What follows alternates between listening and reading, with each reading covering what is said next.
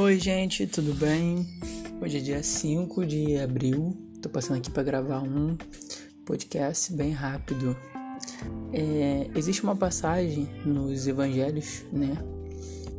É, que fala muito, fala muito, não, deixa muito claro, é uma passagem muito conhecida sobre o paralítico de Cafarnaum. E essa passagem ela nos conta que quatro amigos eles carregam um outro amigo na maca, né? Então são cinco pessoas e eles tentam passar com ele pela porta. Porém existia uma multidão que estava em volta de Jesus. Só que ao ver que eles não conseguiam passar com ele pela porta, colocaram ele pelo teto e desceram ele até Jesus. Aquilo claramente acredito ter chamado a atenção das pessoas e principalmente de Jesus, né? Esse era o objetivo. E aí Jesus faz uma pergunta para ele, que eu vou falar pro próximo podcast que eu vou gravar rapidinho. Só que o que eu acho interessante nesse caso, ele foi curado, foi restaurado, tal, tal, tal, né? Saiu carregando sua maca. Glória a Deus por isso. Mas o que eu quero é, pautar nesse momento é o seguinte, né? Que a fé coletiva gerou um fruto individual.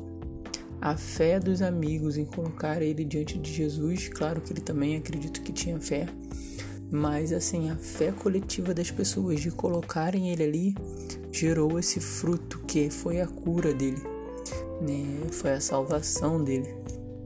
Então, a fé coletiva muitas das vezes nos traz um fruto individual, mesmo que esse fruto não seja para nós, mas é por nós, pelo corpo de Cristo. Então, aquele homem é, tendo esse fruto, tendo essa realidade, né, eu acredito que ele trouxe muita alegria para os quatro amigos deles, né, porque ele foi carregado e voltou carregando algo, né. Então, assim, talvez você pode, pode estar carregando, é, tá, tá vivendo, né, carregando muitas coisas, tipo, nas suas costas, muito peso e agora você está carregando isso de uma forma de dizer eu sei a resposta daquilo que me tira de todo qualquer cenário contrário ao que minha fé declara. Então é isso. Uma fé coletiva gera um fruto individual.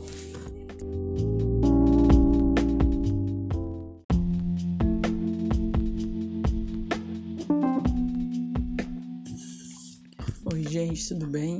Essa é uma continuação é, do podcast que acabei de gravar sobre uma fé coletiva. E agora chegou o momento de eu falar né, sobre como ela acaba, né? Jesus, né? Eu vou situar vocês, né? Que eu tô falando sobre o paralítico de Cafarnaum. O paralítico de Cafarnaum, ele é colocado é, dentro de um cenário pelos amigos dele.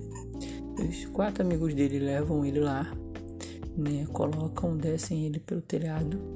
E aí eu comecei a compartilhar que uma fé coletiva gera um, um, fruto pessoal. Glória a Deus por isso, pela vida daqueles que têm fé por nós e para nos ajudar. E aí entra a questão, né? Que Jesus faz uma pergunta para ele: Você prefere. É, é, se prefere não, Jesus fala: é, Seus pecados estão perdoados. E aí vem alguém e fala assim: pode alguém perdoar pecados?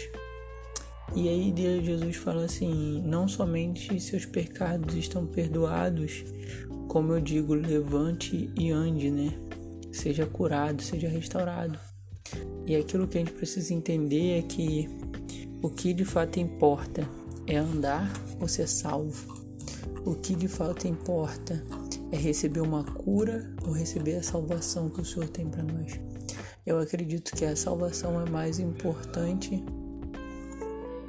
do que a cura. Até porque existem milhões de pessoas que tiveram uma experiência com o que Deus faz, mas não uma experiência com o que Deus é. Então, esse, nesse caso, esse homem teve uma, não só uma experiência com o que Deus faz, mas teve uma experiência real com o que ele é, nasceu de novo. Então eu acredito que o melhor convite que o Evangelho pode trazer pra gente é, é você quer ser salvo e acredito que a salvação ela traz toda a vida de Deus. E ser curado é uma consequência de ser salvo. E é isso. Vamos que vamos.